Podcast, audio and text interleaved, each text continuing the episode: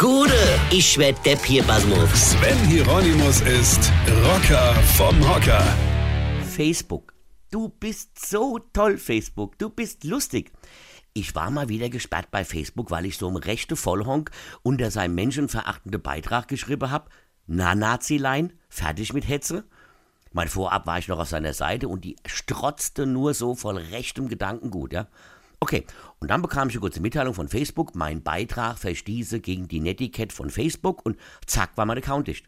So, pass auf, also die sperre mich, schicke mir dann aber täglich, wirklich täglich irgendwelche Business-Hinweise. Wenn ich so und so viele tausend Euro bezahle, dann können mehr Menschen meine Beiträge sehen. Hä? Liebes Facebook, ihr sperrt mich für meine Beiträge und dann sollen genau diese Beiträge öfter gesehen werden, wenn ich einen Arsch voll Geld bezahle. Davon ab kann ich, wenn ich gesperrt bin, ja gar nichts mache. Ich kann euch ja noch nicht einmal Tausende von Euros in die Rache schmeißen, selbst wenn ich's wollt. Ihr habt sie doch nicht mehr alle.